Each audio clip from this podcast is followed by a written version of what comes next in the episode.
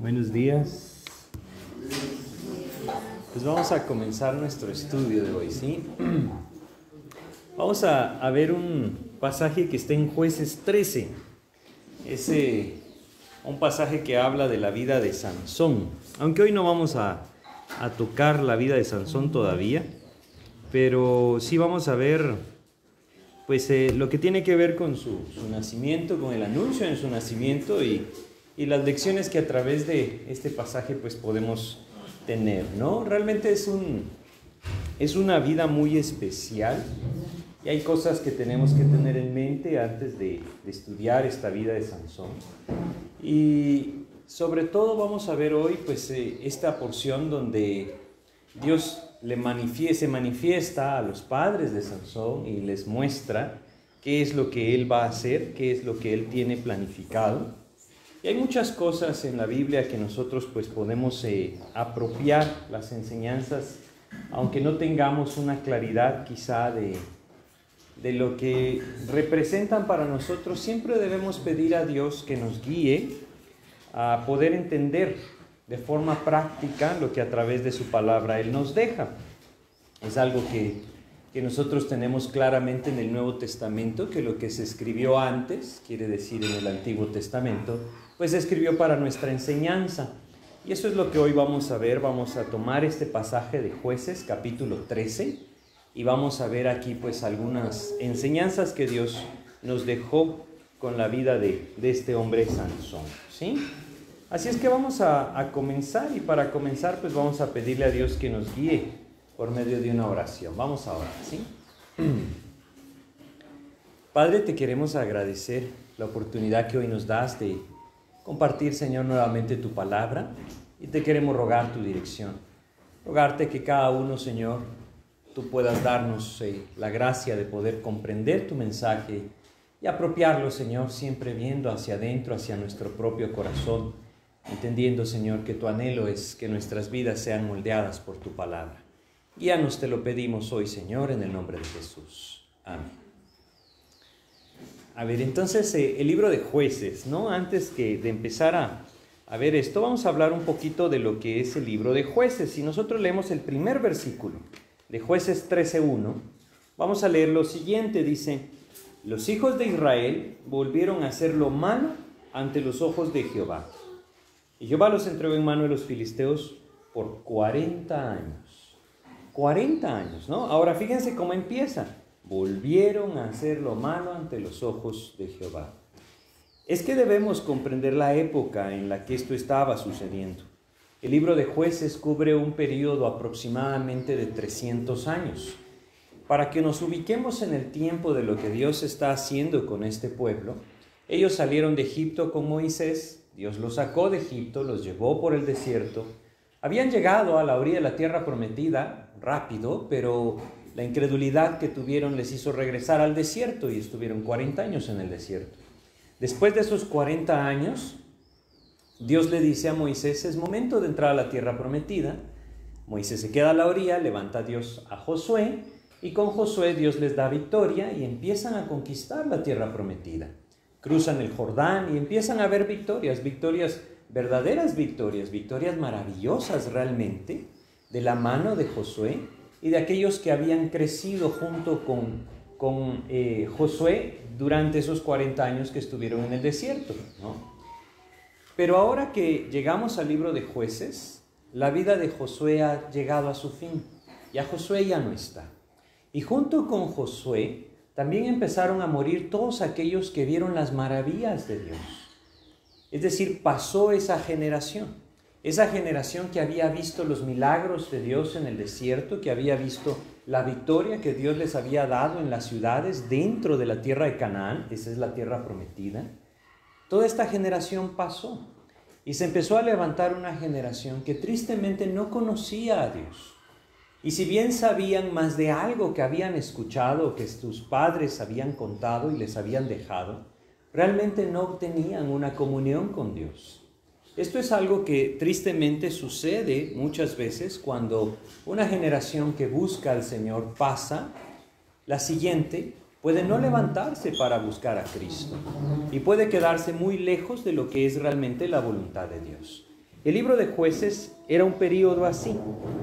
Es un periodo que se caracteriza por varias condiciones que Dios mismo nos deja en este libro. Y vamos a leer algunos versículos de jueces para entender estas condiciones en las que este pueblo vivía. En el capítulo 2 de jueces, aquí vamos a leer varios versículos. Jueces, capítulo 2. Vamos a empezar con el versículo 10. Jueces 2, versículo 10. Y luego vamos a leer otros más. Fíjense lo que dice. Jueces 2, versículo 10 dice, y toda aquella generación también fue rendida a sus, perdón, reunida a sus padres, quiere decir que murieron. Y se levantó después de ellos otra generación que no conocía a Jehová ni la obra que él había hecho por Israel. Esto es algo triste, pero es algo, como les digo, que constantemente se repite. Hay una generación que busca a Cristo, que vive para Cristo. Hoy en día es algo que pues el anhelo de Dios es que no suceda, pero tristemente pasa. Porque hay mucha influencia del mundo exterior. Hay muchas cosas que están influyendo la vida de nuestros hijos y que poco a poco llegarán a moldear su corazón de tal forma que no buscarán al Señor. ¿Quién quiere escuchar esto? Nadie quiere escuchar esto. Pero eso es lo que sucedió acá. Estamos hablando de hombres que vieron parar las aguas del Jordán para que ellos pasaran en seco hombres que vieron caer los muros de Jericó, hombres que vieron caer granizo del cielo para darles victoria sobre sus enemigos, o incluso que vieron el sol detenerse por casi un día. Pero toda esa generación pasó y se levantó una siguiente generación que no conoció a Jehová, no conocía realmente a Dios. Y no solamente no conocía a Dios, sino que menospreció todo lo que a través de la vida de sus padres Dios les había transmitido. Nuevamente esto es algo que nosotros sin duda no quisiéramos escuchar, pero muchas veces pasa. Y es aquí en donde debemos entender que hay que aprender a confiar en la gracia de Dios. Si bien Dios nos llama a vivir fielmente para Él, un día nuestros hijos enfrentarán muchas cosas. Y solamente la gracia de Dios les puede sostener para poner sus ojos en Cristo y apropiar de forma personal al Señor Jesucristo como su Salvador. Una de las cosas que nosotros nunca debemos dar por sentados es que porque nosotros conocemos a Cristo, nuestros hijos también le conocen. Es algo que no podemos asumir como una verdad. Hasta que realmente Cristo conquiste sus corazones y los lleve fielmente a vivir para Él, nosotros debemos seguir suplicando por su salvación. Es algo que no podemos perder de vista. Que yo viva para Cristo no quiere decir que mis hijos también lo hagan. Que nosotros le amemos o le lleguemos a amar a Cristo no quiere decir que nuestros hijos también lo hagan. Y es aquí en donde esto se ve reflejado. Estas eran las condiciones de jueces. Tristemente, estos hombres, bueno, hay varias condiciones que están relacionadas a esto. Estos hombres, lastimosamente, nunca terminaron de conquistar la tierra prometida. Nunca vieron una verdadera victoria. ¿Por qué? Porque se acomodaron completamente se acomodaron y dejaron entonces de luchar en aquello que Dios les había llamado a luchar. Lo que hoy nosotros estamos viviendo es bastante semejante a esto. El creyente vive relajado, vive acomodado. En muchas circunstancias en nuestras vidas vivimos así y asumimos que nuestros hijos están conociendo a Cristo como nosotros ya le conocemos, cuando muchas veces eso no está sucediendo. Así es que lo que debemos entender es el llamado de Dios a vivir en el Espíritu. Esa es la idea de todo esto. La tierra prometida representa esto y vivir en el Espíritu es vivir victoriosos en la tierra prometida. Pero hay otras condiciones. Versículo 11 dice, después los hijos de Israel hicieron lo malo ante los ojos de Jehová y sirvieron a los Baales. El versículo 18 y 19 también nos dicen, y cuando Jehová les levantaba jueces, Jehová estaba con el juez y los libraba de mano de los enemigos todo el tiempo de aquel juez. Porque Jehová era movido a misericordia por sus gemidos a causa de los que los oprimían y afligían. Mas acontecía que al morir el juez, ellos volvían atrás y se corrompían más que sus padres, siguiendo a dioses ajenos para servirles e inclinándose delante de ellos, y no se apartaban de sus obras ni de su obstinado camino. Lo que sucedió fue realmente impactante. La siguiente generación pasó Y en vez de haberse vuelto a sus padres, se alejaron más. Y la siguiente generación vino y fueron más allá aún en el pecado. Pareciera ser que eso ya no pasa en nuestros días, pero a veces no prestamos atención realmente a la realidad que este mundo vive. Por ejemplo, hace aproximadamente 250 años se llevó a cabo en Inglaterra lo que se conoció como el primer gran avivamiento. Un movimiento en el que Dios despertó grandes hombres, bueno, no eran grandes hombres, Dios los hizo sus siervos y los usó grandemente. Eso está mejor dicho, ¿no? Eso hizo que de este país, de esta nación, salieran misioneros a todas partes del mundo. Gran Bretaña envió misioneros hasta los rincones más escondidos de la tierra. Ellos, por ejemplo, recorrieron toda el África, que nunca había sido recorrida, llegaron a las islas de Oceanía, a donde nunca había llegado esa civilización, con un propósito, llevar el Evangelio. Pero si nosotros vemos ahora, aproximadamente 250 años después, cómo vive esta nación, cómo está esta sociedad, una sociedad que ha abandonado por completo los principios de la palabra de Dios, por completo ha rechazado a Cristo como nación, me refiero. Una sociedad que está abogando por aquellas cosas que deliberadamente en la Biblia Dios llama pecado, como el homosexualismo o muchas de estas cosas que ahora se apoyan en estos lugares. Bueno, también tenemos el ejemplo de, Estados Unidos. Después de ese gran avivamiento en Inglaterra se despertó uno en Estados Unidos y escuchamos nombres como el de D.L. Moody, por ejemplo, de donde salieron muchos misioneros, como incluso los que llegaron acá a Centroamérica. Pero si ahora vemos, quizá 150 años después, es una sociedad que se ha apartado por completo del Señor. Esto que estamos viendo en jueces sucede y hoy sigue sucediendo.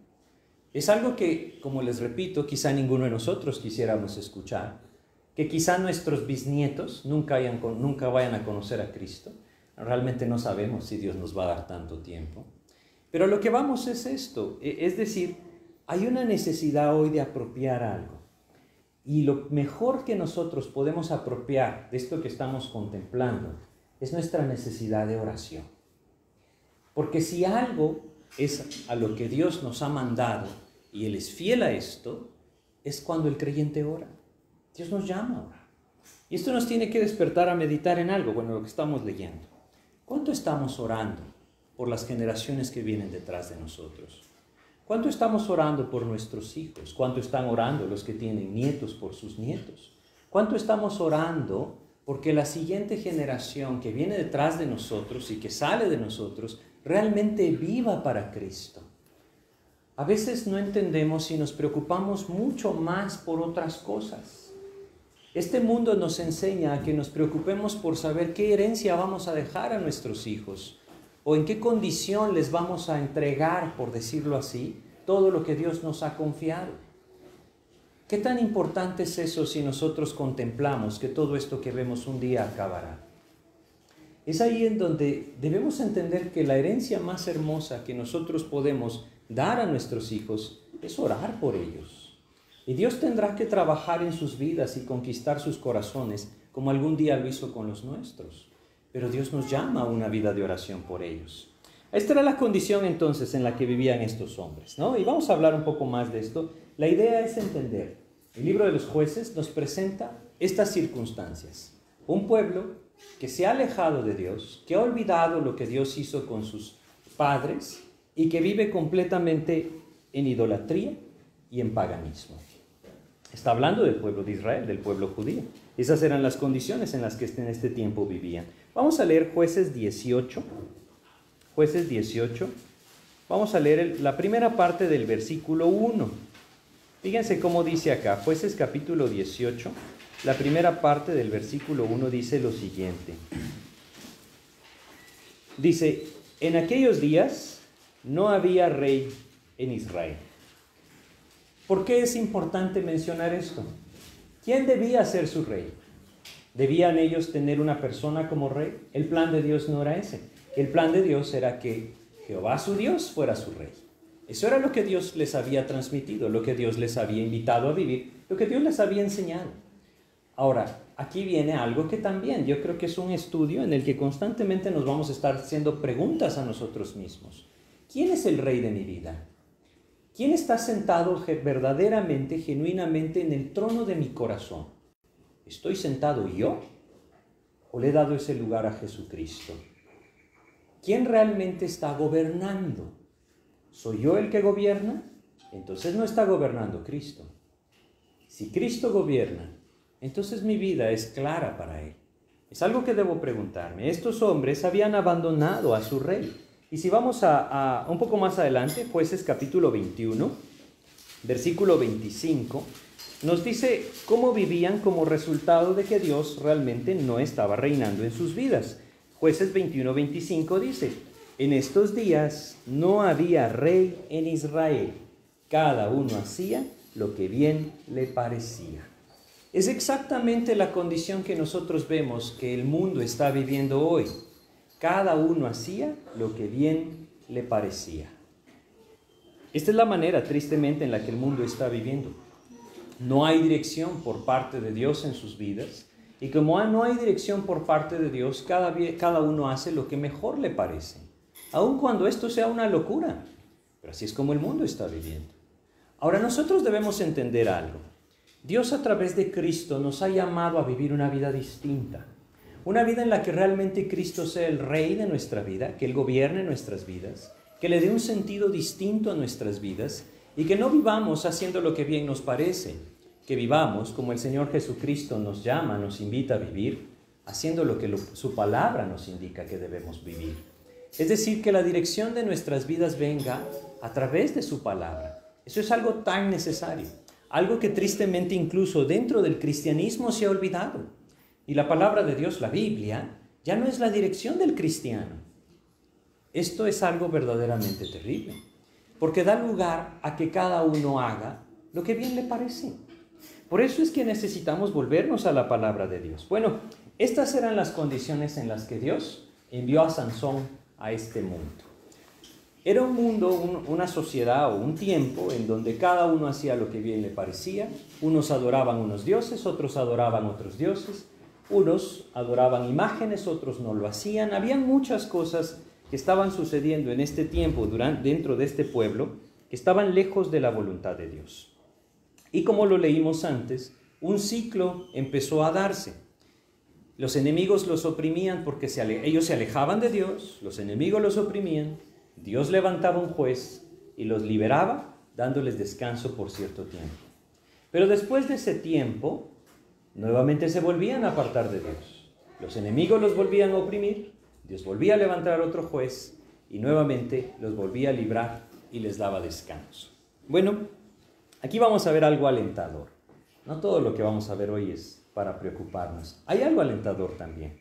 Este libro nos narra siete alejamientos siete jueces y siete liberaciones. Esto es algo que realmente debe alentarnos. ¿Por qué? Porque Dios muestra su maravillosa gracia a través de esto. Ellos nunca merecieron ser librados y sin embargo Dios los libró. Nunca merecieron que Dios les diera paz y sin embargo durante largos periodos de tiempo Dios se las dio. Todo esto relacionado cuando su corazón se vio quebrantado y empezaron a buscar al Señor. Vamos a leer Proverbios 24, ¿sí? Y, vamos a leer acá el versículo 16. Fíjense cómo nos dice este proverbio. Proverbios 24, 16 dice lo siguiente. Dice, Proverbios 24, 16 dice, porque siete veces cae el justo y vuelve a levantarse, mas los impíos caerán en el mal.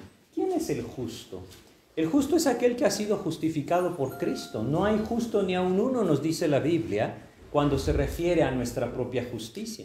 Ninguno de nosotros puede ser considerado justo por sí mismo. El justo solamente es aquel que sus pecados han sido perdonados a través de la fe en Jesucristo. Aquel a quien Jesucristo ha hecho justo.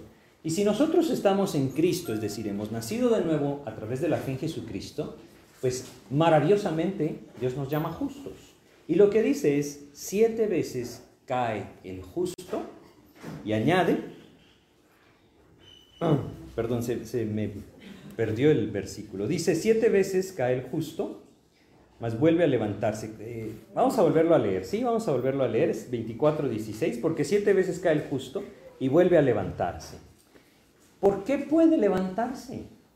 Por la misma razón que Dios liberó a este pueblo siete veces trayendo estos jueces, por su pura gracia.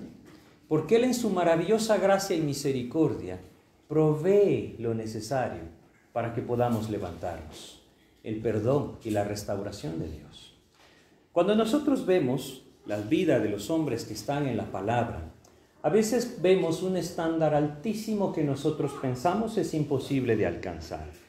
No nos confundamos, cada uno de estos hombres que nosotros tenemos en la palabra eran tan pecadores como nosotros, fallaban como nosotros. Siete veces cae el justo, dice, mas vuelve a levantarse. Lo que debemos entender es que Dios no es un Dios de segundas oportunidades, podríamos llamarlo un Dios de muchas oportunidades. Y eso es maravilloso. Claro, esto no es un llamado a hacer lo que querramos, estamos sabiendo que eso era lo equivocado en este tiempo. Lo maravilloso es entender que su gracia se extiende y cada vez que el corazón es quebrantado y se vuelve a Cristo, Él vuelve a manifestar su gracia y lo vuelve a levantar. Así es como Dios lo muestra en este, en este, en este libro de jueces. Muchas veces cayeron, pero muchas veces Dios los volvió a levantar. Y en nuestros corazones debemos alentarnos, quizá en nuestras vidas o estamos en una circunstancia en las que nos sentimos que hemos caído, desalentados, o simplemente que hemos fallado de alguna manera u otra, pues debemos entender que Dios en su gracia nos quiere levantar. Él quiere llevarnos nuevamente a vivir en sus caminos, aferrarnos completamente a su palabra. En Lamentaciones capítulo 3 vamos a leer, después de Jeremías está Lamentaciones, un pequeño libro escrito por Jeremías. Lamentaciones capítulo 3, vamos a leer los versículos 22 y 23 de Lamentaciones 3. Lamentaciones 3, versículos 22 y 23 nos dice, Lamentaciones 3, 22 y 23, por la misericordia de Jehová no hemos sido consumidos, porque nunca decayeron sus misericordias. pausa ahí. Por las misericordias de Jehová no hemos sido consumidos. Meditemos en nuestras propias vidas. ¿Cuántas veces el juicio de Dios debió haberse derramado libremente y fuertemente sobre mi vida? Bueno, estoy seguro que hay circunstancias en nuestras vidas que identificamos que hemos fallado grandemente, pero nunca decayó su misericordia y nos sigue invitando a volvernos a Él. Nos sigue llamando en su gracia. ¿No es esto maravilloso? No es porque lo merecemos, es porque Cristo abrió el camino para esto. Es porque su sangre cubrió todas nuestras transgresiones.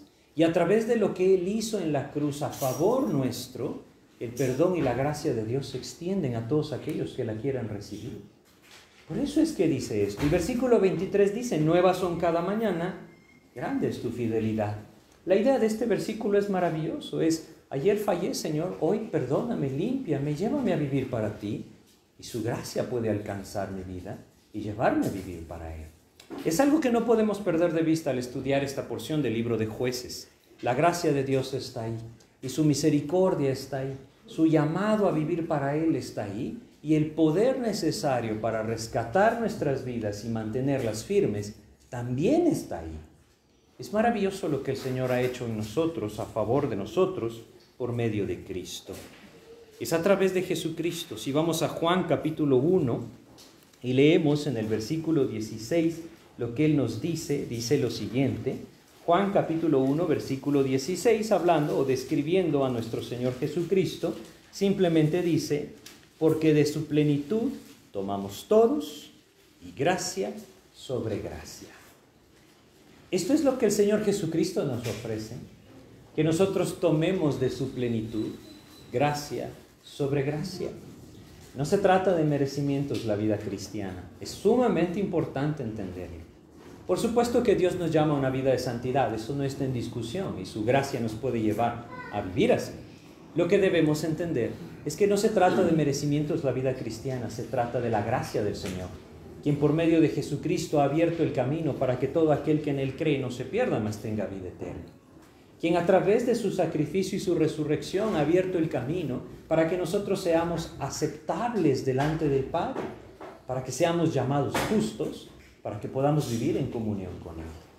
Así es como el apóstol Juan lo describe y nuestra comunión es con el Padre y con su Hijo Jesucristo, ahí en 1 de Juan capítulo 1, versículos 3 y 4.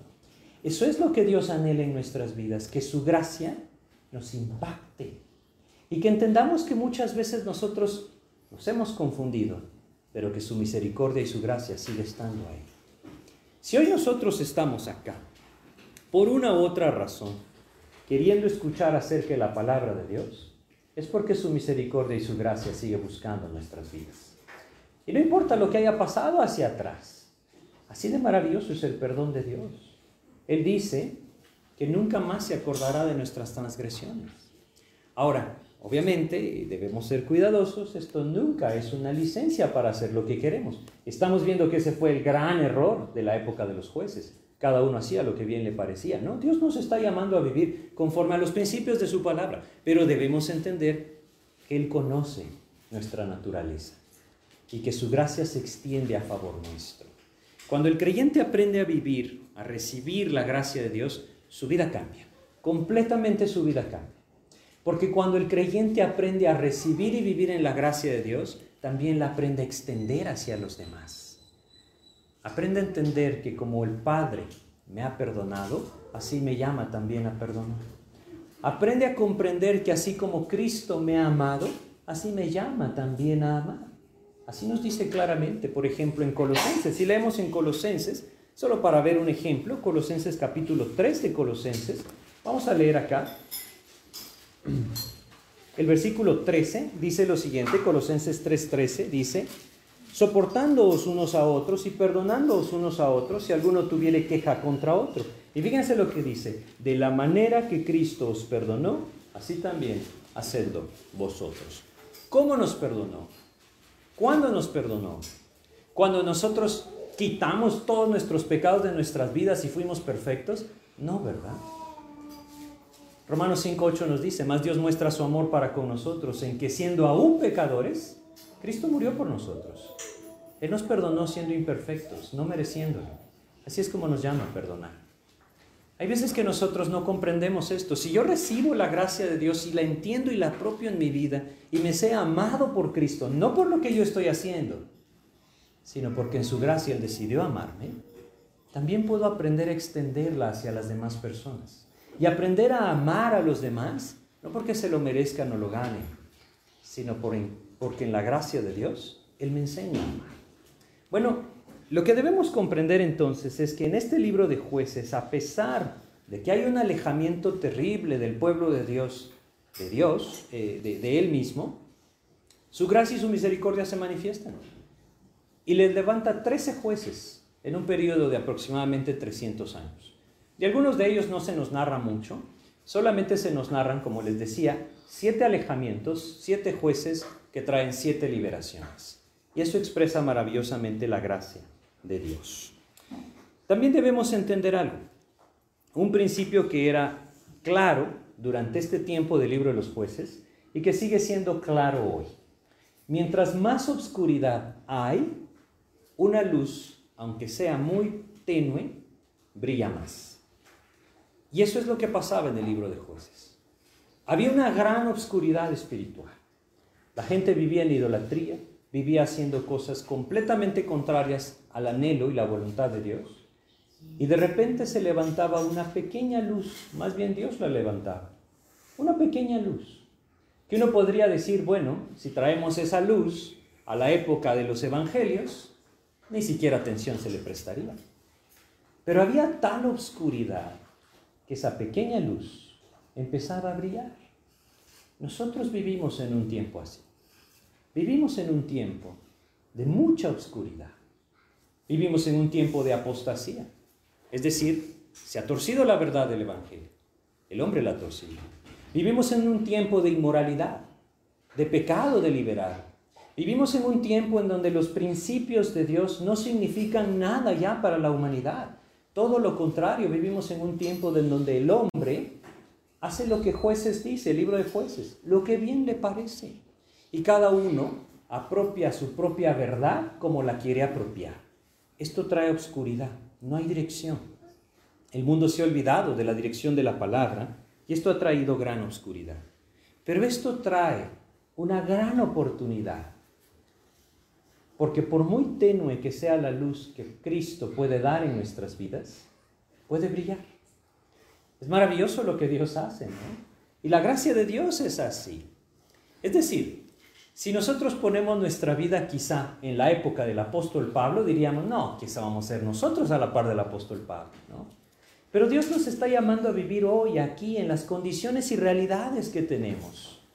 Y la fidelidad de Cristo y su gracia pueden traer luz a través de nuestras vidas. Ese es su llamado. En Filipenses capítulo 2 nosotros tenemos un versículo que nos expresa esto de una forma muy gráfica, muy clara. Filipenses capítulo 2, versículo 15, dice lo siguiente. Filipenses 2.15.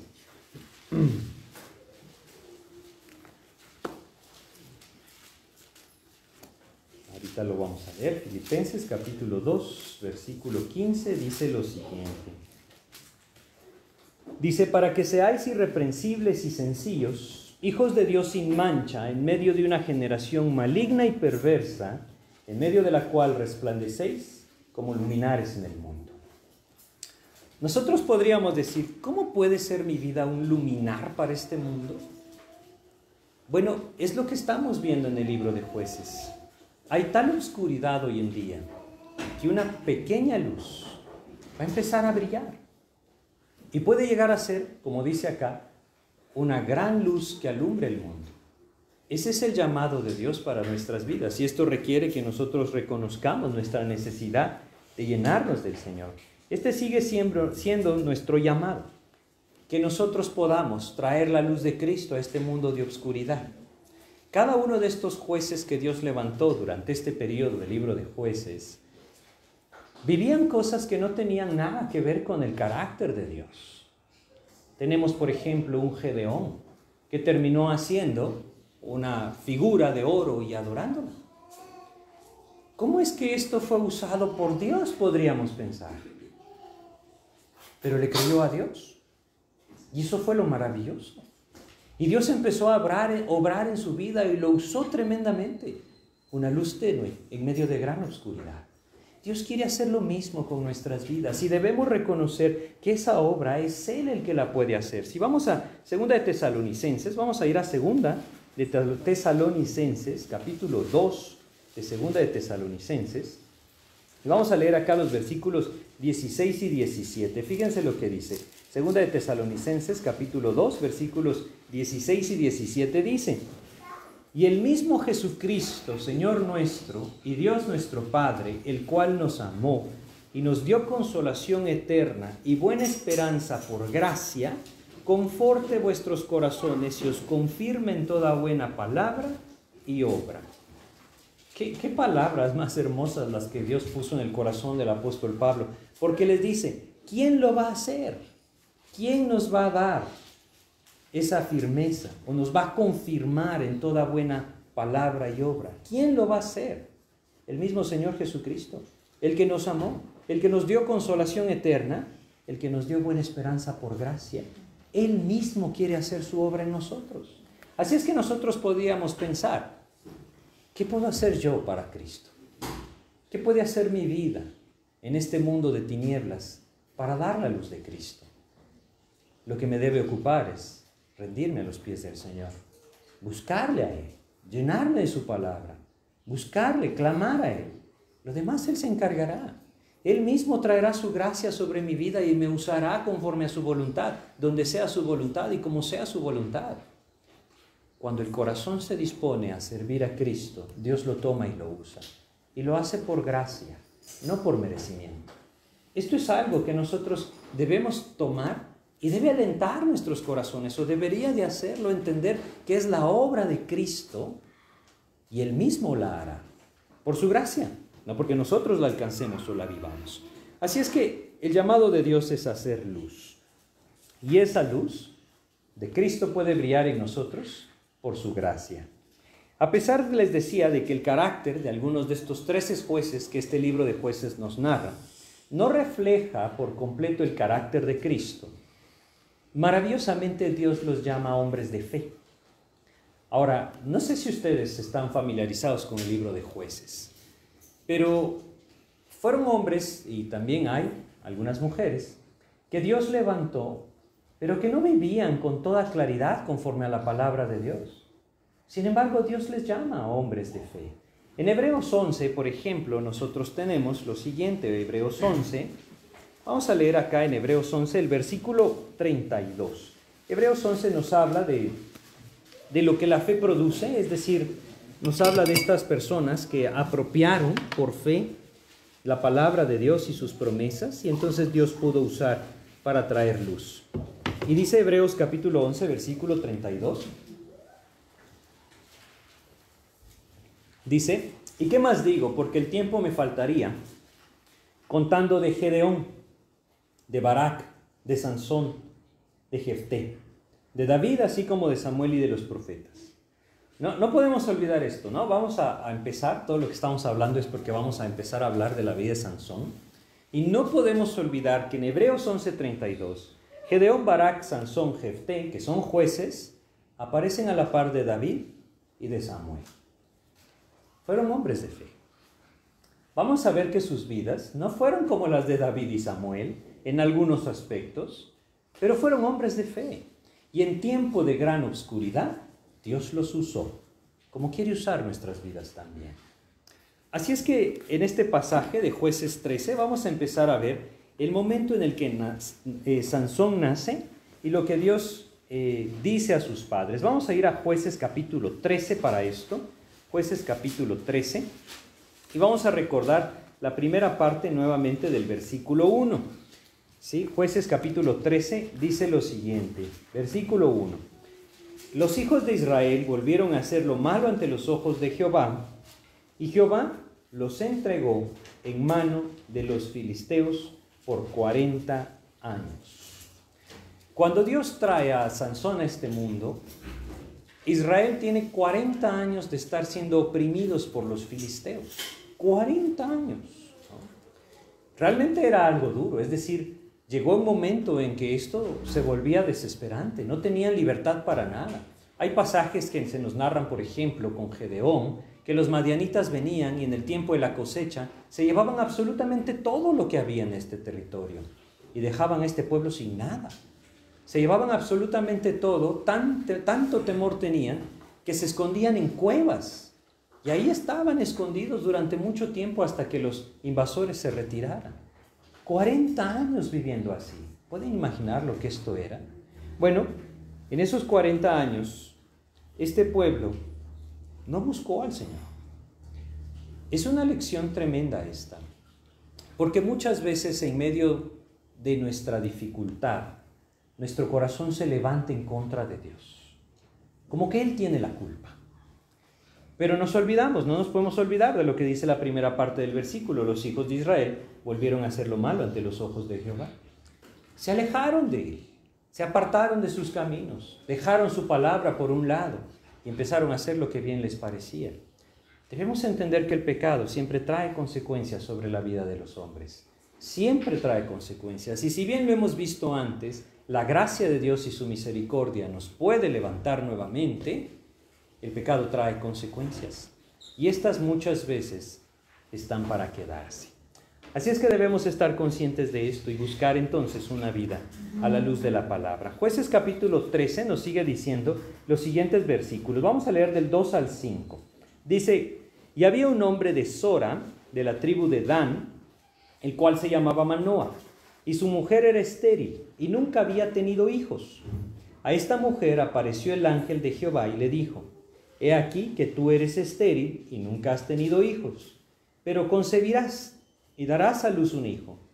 Ahora pues no bebas vino ni sidra, ni, cosa, ni comas cosa inmunda, pues he aquí que concebirás y darás a luz un hijo, y navaja no pasará sobre su cabeza, porque el niño será nazareo a Dios desde su nacimiento, y él comenzará a salvar a Israel de mano de los filisteos. Bueno, Dios se le aparece entonces a la esposa de Manoah y le dice esto, vas a, dar, a luz un hijo.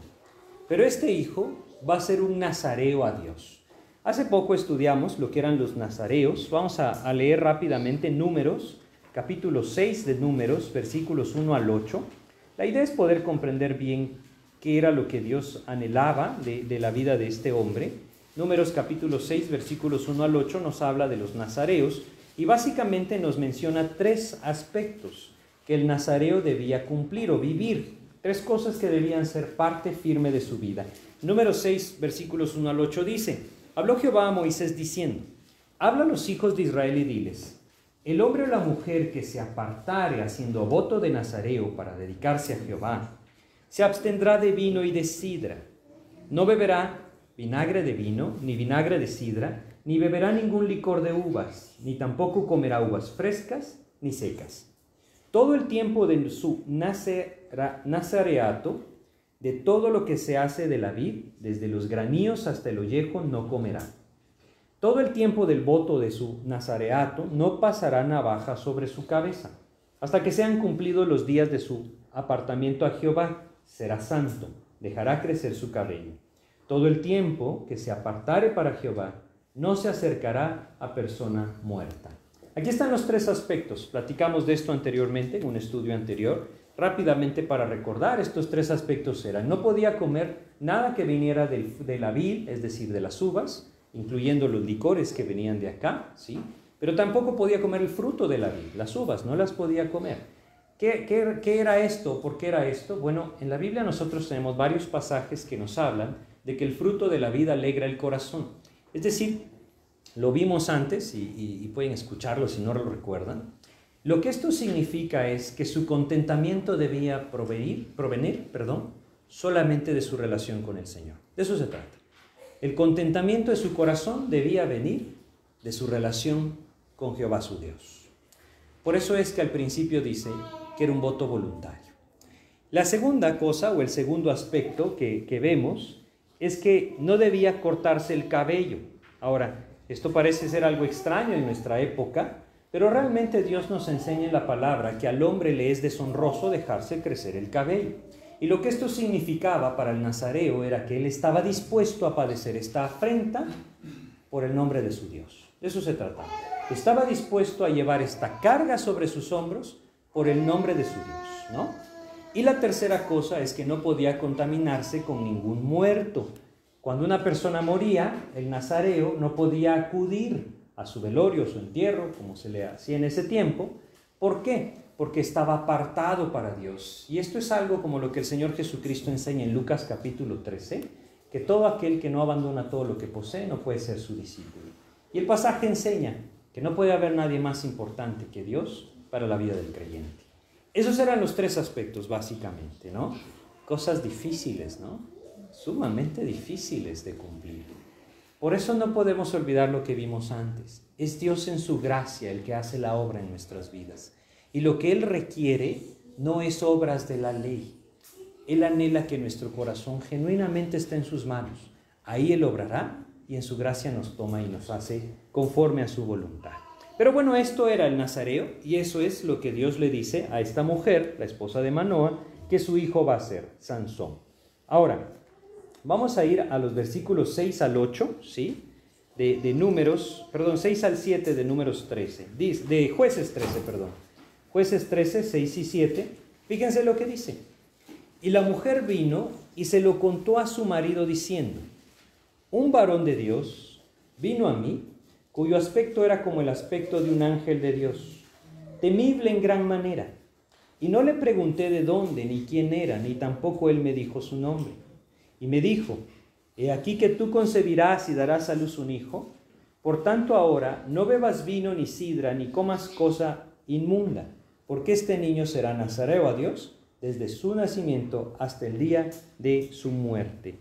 Fíjense que aquí hay algo, algo bien hermoso, ¿no? En todo ese eh, preámbulo que vimos, un tiempo de obscuridad, está esta mujer que decide escuchar la palabra de Dios. Porque cuando ella va y le cuenta a su esposo Manoa lo que ha pasado, ella le dice todo lo que Dios le dijo. Esto quiere decir que ella estuvo atenta a lo que Dios le dijo. Y eso no era común en un tiempo de oscuridad. Aquí debemos nosotros aprender esta lección. Hay una necesidad de estar atentos a la palabra de Dios. En un tiempo de, de gran decadencia espiritual como el que nosotros estamos viviendo, es muy importante que estemos atentos a la voz de Dios. El creyente que hoy no está atento a la palabra de Dios no puede ser dirigido por Dios. Y la luz de Cristo nunca se manifestará. Es bien importante. Hay muchas cosas hoy que pueden distraer nuestra atención. Muchas cosas llamativas, incluso que están alrededor de las cosas de la Biblia o de las cosas que tienen que ver con Dios. Pero si nuestros ojos no se fijan firmemente en su palabra y nuestros oídos se abren a su voz, entonces no veremos la obra de Dios avanzar en nuestras vidas. Nuevamente, esta es la lección, ¿sí? En un tiempo de gran decadencia es muy importante que nuestros oídos estén atentos a la palabra de Dios. Eso es lo que esta mujer hizo. Y cuando viene su esposo, ella tiene la capacidad de decirle todo lo que Dios le dijo porque estuvo atenta. Vamos a leer Hebreos capítulo 3, ¿sí? Hebreos capítulo 3, versículos 7 y 8 nos habla de un tiempo de un tiempo antes de los jueces, dice lo siguiente, Hebreos capítulo 3, versículos 7 y 8, lo siguiente dice, por lo cual, como dice el Espíritu Santo, si oyereis hoy su voz, no endurezcáis vuestros corazones. Ella describe como la provocación en el día de la tentación en el desierto. Pero ese principio es el que debemos observar. Si oyeres hoy su voz, no endurezcáis vuestros corazones. No podemos seguir esperando. No podemos dar más tiempo para estar atentos a la palabra de Dios. Vivimos en un tiempo de decadencia. Realmente vivimos así. Vivimos en un tiempo de oscuridad. Si nosotros no empezamos a estar atentos a la palabra de Dios, hay muchas cosas que nunca podremos apropiar de las promesas de Dios. Y no solamente esto, la incredulidad puede atrapar nuestros corazones. Por eso es tan importante como esta mujer lo hizo. Dios se le manifiesta y ella está atenta a lo que Dios le dice. Si vamos a su palabra, debemos aprender a estar atentos a su palabra. La falta de atención a la palabra ¿Saben qué nos impedirá? Nos impedirá conocerle a Dios. Uno de los grandes peligros que estos hombres en el libro de jueces vivían es semejante a este peligro que nosotros vivimos, que cada uno haga de Jesús el Jesús que quiera. Eso es terrible, ¿no? Aquel que quiere ser rico hace de Jesús el que da riquezas a todo el que le busca.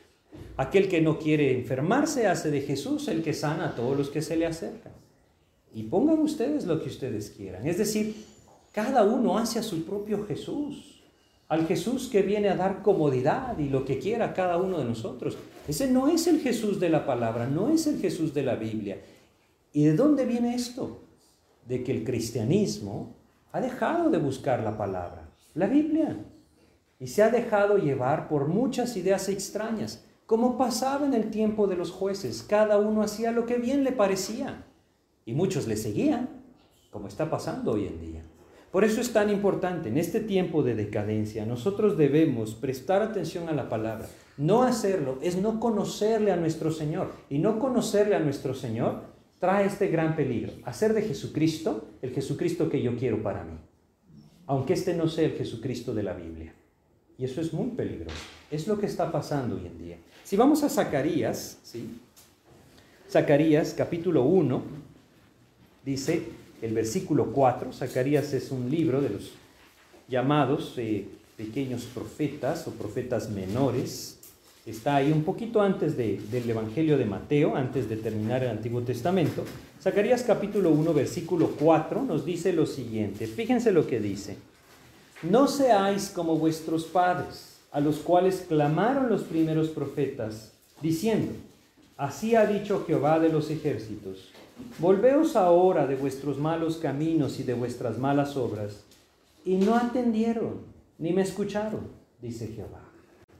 Es el mismo llamado que Dios nos hace. No seamos tardos para oír.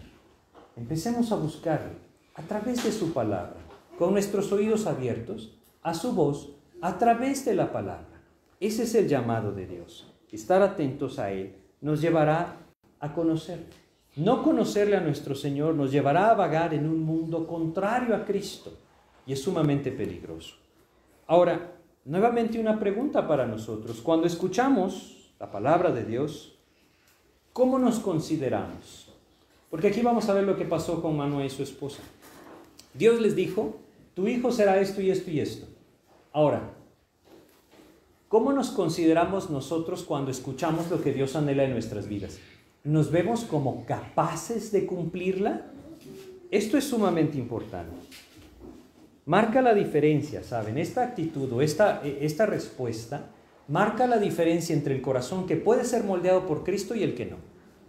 Cuando yo escucho lo que Dios quiere de mi vida, ¿cuál es mi percepción? ¿Me considero capaz de cumplirla? ¿O entiendo mi falta de capacidad y mi necesidad de su gracia? Es la gran diferencia. Cuando alguien reacciona sintiéndose capaz de cumplirla, su corazón no será moldeado por el Señor. No es contrario a lo que Dios quiere. Es decir, a veces conforme los años de creyente van pasando, vamos aprendiendo muchas cosas Muchas cosas que sabemos que Dios quiere en nuestras vidas, que sabemos que Dios quiere y que, nos muestra cómo las debemos hacer. A veces empezamos a seguirlas y nos hacemos expertos en seguirlas, pero olvidamos la dependencia de Dios. Esa capacidad que nosotros pensamos tener nos priva de buscar su dirección. Y esto hace que nuestro corazón no pueda ser moldeado por Él. De otra forma lo podríamos llamar corazones religiosos. ¿sí? Han aprendido una manera y se saben o piensan que son capaces de vivirla. No buscan ya más la dirección y la gracia del Señor. Es una gran diferencia. La diferencia entre un corazón que va a ser moldeado por Cristo y uno que no. El corazón humilde reconoce su, incapacidad, el orgulloso no. Vamos a leer algunos ejemplos. 2 Corintios 4, 7, por ejemplo, nos dice lo siguiente. Es algo que no podemos nunca olvidar. 2 Corintios, capítulo 4, versículo 7 dice, pero tenemos este tesoro en vasos de barro para que la excelencia del poder sea de Dios y no de nosotros. Cuando nosotros empezamos a considerarnos vasos de oro, ya arruinamos todo lo que Dios quiere hacer en nuestras vidas porque pensamos que el valor está en nosotros, en quiénes somos, en lo que podemos lograr, en lo que podemos hacer, equivocadamente muchas veces en nuestra integridad. Ahí el poder de Dios ya no, ya no controla nuestras vidas. Nunca debemos perder esa posición. No somos más que vasos de barro. Cuando el creyente empieza a considerarse algo más que un vaso de barro, la gracia de Dios ya no la está buscando. No podemos desubicarnos en esto. Hay incapacidad en nosotros y esa incapacidad nos debe llevar a buscar su dirección. 1 Corintios 15 nos habla de lo que el apóstol Pablo consideraba de su propia vida. El versículo 10, 1 Corintios 15, 10, nos dice, el apóstol Pablo escribe de sí mismo lo siguiente. Dice, pero por la gracia de Dios soy lo que soy, y su gracia no ha sido en vano para conmigo. Antes he trabajado más que todos ellos, pero aclara, pero no yo, sino la gracia de Dios conmigo. Es tan importante que nunca perdamos esto de vista. Si no fuera por la gracia de Dios en nuestras vidas, no podríamos hacer absolutamente nada que fuera agradable a Dios. Nada. Es su gracia la que nos toma y la que nos transforma, la que nos hace agradables a Él. No lo perdamos de vista. Es por eso que esto es contrario al mundo. El mundo nos lleva a ser orgullosos de quienes somos. Cristo nos invita a no perder de vista que no somos nada. Es contrario. Pero es ahí en donde la palabra de Dios debe venir a nuestras vidas y moldear nuestros corazones. Nunca podemos perder de vista que no somos más que vasos de barro y que la gracia de Dios es la única que puede sostener nuestras vidas. En 1 de Pedro capítulo 5, 1 de Pedro 5, en el versículo 5, vamos a leer solo la segunda parte, el, pasaje que él está citando, dice, primera de Pedro 5, 5, dice, el pasaje que él cita, dice, Dios resiste a los soberbios y da gracia a los humildes. El apóstol Pedro está citando un pasaje de los Proverbios. Dios resiste a los soberbios y da gracia a los humildes. Esto tenemos que relacionarlo directamente con nuestra vida espiritual. Cuando yo veo algo en la palabra de Dios y le digo, sí Señor, yo lo voy a cumplir, ya nunca lo voy a poder cumplir. Ese corazón soberbio que se siente capaz no puede ser moldeado por Cristo. Pero si yo lo veo y digo, Señor, esto es imposible para mí, y esto me lleva a clamar a Él, a buscar dirección de Él a través de su palabra, su gracia se empieza a manifestar y mi corazón puede ser moldeado. Todo esto por la reacción que estos hombres tuvieron, Manoa y su esposa. Último versículo, Salmo 10, Salmo 10, versículo 17. Salmos 10, versículo 17 dice,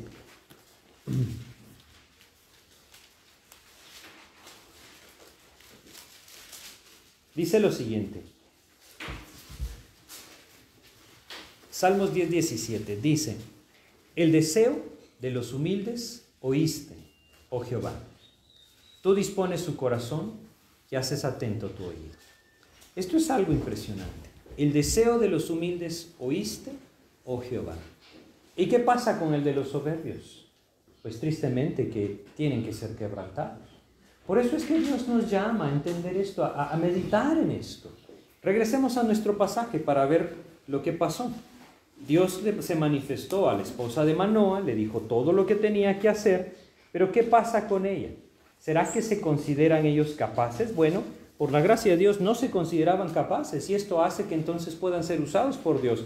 Jueces capítulo 13, versículo 8 nos dice, entonces oró Manoa a Jehová y dijo, ah, Señor mío, yo te ruego que aquel varón de Dios que enviaste vuelva ahora a venir a nosotros y nos enseñe lo que hayamos de hacer con el niño que ha de nacer. Lo que Manoa está diciendo es, Señor, no tengo ni idea de cómo hacerlo. ¿Saben? A veces, como les repito, esto es contrario a lo que el mundo siembra en nosotros, pero es lo que es necesario ante los ojos de Dios. Simplemente debemos comprender, si soy yo, ya no es Cristo. Si yo reconozco que no puedo y busco su dirección, Él me puede usar. Son cosas distintas. Y Dios anhela a través de estar consciente de esa incapacidad de mi vida, que busque su dirección, que busque su dirección.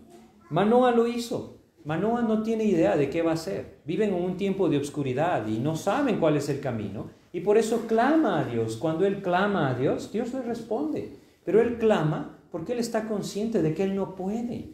Y ese es el principio, esa es la lección también que debemos aprender. Cuando nosotros reconocemos nuestra incapacidad, Dios nos dirige. ¿sí? Solamente un corazón humilde puede ser moldeado por Cristo. Un corazón soberbio no puede ser moldeado por Cristo. Esa es la lección. Siempre es la voluntad de Dios que nosotros reconozcamos y busquemos su dirección. Y tenemos muchos ejemplos en la Biblia, pero si tan solo vamos a Hechos capítulo 9, Hechos capítulo 9, y vemos en el versículo 6, vamos a ver lo siguiente, Hechos capítulo 9, versículo 6 dice, dice, él, temblando y temeroso, dijo, Señor, ¿qué quieres que yo haga? Está buscando la dirección de Dios. ¿Por qué? Es, el pasaje en el que Dios, Jesucristo se le aparece a Saulo de Tarso. Él no tiene ni idea de cómo vivir para Cristo. Él sabe cómo perseguir a los que viven para Cristo, pero no tiene ni idea de cómo vivir para Cristo. Y no le queda otra que reconocer su incapacidad y decirle, Señor, ¿y ahora qué hago? Dios quiere que nosotros nos acerquemos así a Él. Que entendamos que Él no está esperando que seamos súper sabios para conocer sus caminos y que le digamos, ah, esto es lo que quieres, yo sé cómo hacerlo perfectamente, Señor. Eso impide que su gracia nos, nos moldee. Debemos reconocer nuestra incapacidad y clamar a Él buscar su dirección, estar atentos a su voz. Una de las promesas más maravillosas que nosotros tenemos en las escrituras es la promesa de dirección, es la promesa de guía para nuestras vidas.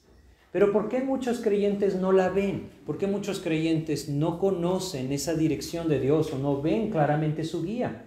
Simplemente porque nunca la buscan, porque saben cómo hacerlo según ellos entonces nunca humillan sus corazones y claman a Dios. Si nosotros empezamos a contemplar esto y entender nuestra necesidad y a clamar a Él, su guía vendrá, verdaderamente vendrá. Es la promesa de Dios. Leamos algunos versículos, Salmo 23, versículo 3. Quizá muchos se lo saben, Salmo 23, 3. Dice lo siguiente, Salmo 23, versículo 3. Dice, confortará mi alma y luego dice, me guiará por sendas de justicia, por amor de su nombre. Este, es, eh, podríamos hablar mucho tiempo de este versículo. Simplemente entendamos lo siguiente. Dice, me guiará por sendas de justicia porque yo soy justo. No dice eso, ¿verdad? No dice, me guiará por sendas de justicia porque yo sí vivo para Él. No, por amor de su nombre. Eso es gracia. Él me quiere guiar por sendas de justicia, por amor de su nombre. Muchas veces yo no le busco y por eso no viene la guía. Me siento capaz y entonces no busco su dirección. Ya sé cómo hacerlo. Y entonces, ¿para qué clamar a Dios? Ese es el peligro de crecer en religiosidad y no en la dependencia del Señor. Por eso es que esta promesa muchas veces no la tenemos en nuestras vidas, pero es verdadera. El Salmo 32 también nos dice, Salmo 32, versículo 8, un versículo muy claro en cuanto a esto, dice lo siguiente. Dice, te haré entender y te enseñaré el camino en que debes andar. Sobre ti fijaré mis ojos. Qué promesa la que Dios da aquí. Ahora, esto no quiere decir que, bueno, ya no me toca a mí nada, ya el Señor me guiará maravillosamente. Debo buscar su guía, debo reconocer mi capacidad y buscar su dirección. Si no lo hago, no conoceré su guía. Algo tan sencillo como lo que Manoa hace. Señor, no sé qué hacer. Y entonces Dios responderá. Pero si yo no voy y busco su dirección, esta no vendrá. Esta guía realmente está a nuestra disposición si la buscamos. Eso es lo que Dios le dijo a Jeremías allá en, el versículo 3 de Jeremías 33. Jeremías 33, versículo 3, versículo muy conocido, dice lo siguiente, clama a mí y yo te responderé y te enseñaré cosas grandes y ocultas que tú no conoces. ¿Cómo viene la dirección de Dios? ¿Cómo nos enseña esas cosas grandes y ocultas que no conocemos? ¿Cómo lo hace? Lo hace a través de su Espíritu morando en nosotros. Eso es lo que Dios nos enseña. Lo hace a través del Espíritu Santo. Si nosotros vamos a un pasaje que se encuentra en Primera de Corintios, capítulo 2 de Primera de Corintios, leemos aquí cómo Dios lo quiere hacer en nuestras vidas, ¿sí? Es, una enseñanza sencilla de cómo, cómo hoy el creyente, aquel que ha nacido de nuevo, puede ser claramente dirigido por Dios. Segunda de Corintios, capítulo 2, vamos a leer acá algunos versículos. Primera de Corintios, ¿les dije o segunda? Es Primera de Corintios, ¿verdad? Primera de Corintios, capítulo 2. Dice lo siguiente. Dice, vamos a leer desde el 9, dice, antes bien, como está escrito, cosas que ojo no vio, ni oído oyó, ni han subido en corazón de hombre, son las que Dios ha preparado para los que le aman. Pero Dios nos las reveló a nosotros por el Espíritu, porque el Espíritu todo lo escudriña, aún lo profundo de Dios. Porque ¿quién de los hombres sabe las cosas del hombre sino el Espíritu del hombre que está en él? Así también nadie conoció las cosas de Dios sino el Espíritu de Dios. Y nosotros no hemos recibido el Espíritu del mundo, sino el Espíritu que proviene de Dios, para que sepamos lo que Dios nos ha concedido lo cual también hablamos, no con palabras enseñadas por sabiduría humana, sino con las que enseña el Espíritu, acomodando lo espiritual a lo espiritual. La idea de este pasaje es la siguiente.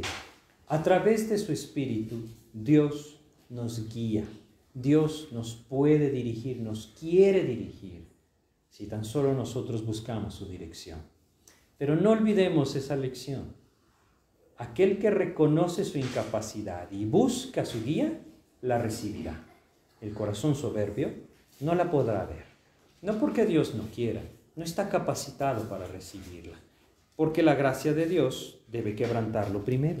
Así es que esto es lo que encontramos acá, ¿no? Y otra pregunta que debemos hacerlo, ¿cuánto estamos buscando día a día, momento a momento, esa dirección de Dios en nuestras vidas? Es sumamente importante meditar en esto. A veces pensamos que con salir de nuestras casas, orar, encomendarnos a Dios, ya lo que Dios traiga a nuestras vidas será su dirección. No, debemos mantenernos en una constante búsqueda de su dirección. Su palabra debe estar presente en todo momento en nuestras vidas. La oración es un medio que Dios nos dejó para esa búsqueda de dirección, como lo estamos viendo que Manoa lo hizo.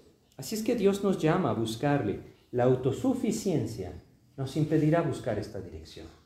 Dios quiere que la busquemos y esto requiere que reconozcamos nuestra incapacidad. Si reconocemos nuestra necesidad, buscaremos su dirección, pero si no la reconocemos, no la buscaremos. Vamos a ver qué dice entonces jueces capítulo 13, ¿sí? ¿Qué pasó? Bueno, ya vimos en el versículo 8 cómo Manoa reconoce su incapacidad, clama a Dios. Y fíjense lo que sucedió. Dice nuevamente el 8, pero vamos a leer también ahora el 9. Dice, la primera parte del 9. Entonces oró Manoa a Jehová y dijo, ah, Señor mío, yo te ruego que aquel varón de Dios que enviaste vuelva ahora a venir a nosotros y nos enseñe lo que hayamos de hacer con el niño que ha de nacer. Y fíjense lo que dice la primera parte del 9. Y Dios oyó la voz de Manoa. ¿Cómo vivía Manoa? ¿Quién sabe cómo vivía Manoa?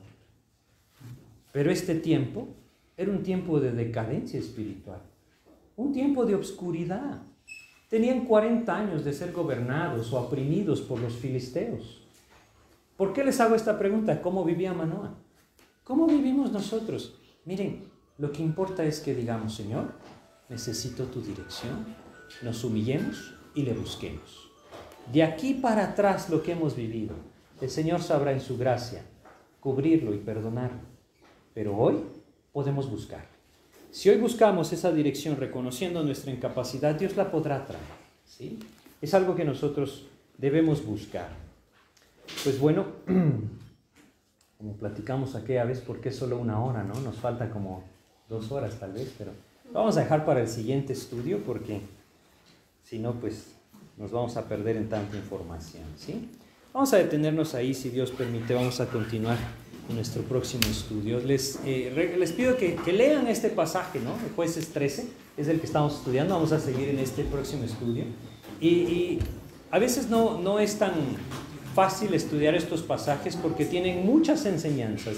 Por eso la idea, no sé si, lo, no sé si se los dije al principio, no se los dije, la idea de esto es ir sacando lecciones. ¿sí? Hay principios muy claramente establecidos acá y cada una de estas que hemos visto pues son lecciones que debemos aprender, que quizá están regadas en la Biblia, pero que esta historia del nacimiento de Sansón nos puede ayudar a, ubicar, ¿no? Entonces son lecciones que Dios nos deja en su palabra que pueden pues llevarnos a vivir para Él, ¿no? Pues vamos a hacer una oración y pedirle a Dios que nos guíe. Pues Padre, efectivamente, mi Dios, reconocemos nuestra incapacidad, Señor, y y reconocemos que en nuestras vidas, lastimosamente, Padre, te hemos fallado muchas veces. Es por eso que hoy, Señor, queremos pedirte que tú nos perdones. Queremos pedirte, Señor, que tú nos limpies. Que seas tú, Señor, quien en tu gracia y misericordia toma nuestras vidas y nos moldea, Padre, conforme a tu voluntad. Ayúdanos, Señor, a, a no perder más tiempo a entender, Señor, que tu llamado a estar atentos a tu palabra es hoy. Tu llamado a buscar esa dirección con un corazón humilde es hoy, Señor. Ayúdanos, mi Dios, ayúdanos a poner nuestros ojos en ti, a recibir tu gracia y a confiar en ti. Tómanos, Padre, moldéanos tú conforme a tu voluntad. Te lo pedimos y te agradecemos este tiempo en el nombre de Jesús. Amén, Señor. Pues muchas gracias por su atención. No sé si tienen alguna pregunta. Mm. No. Pues primero Dios, nuestro próximo estudio continuamos.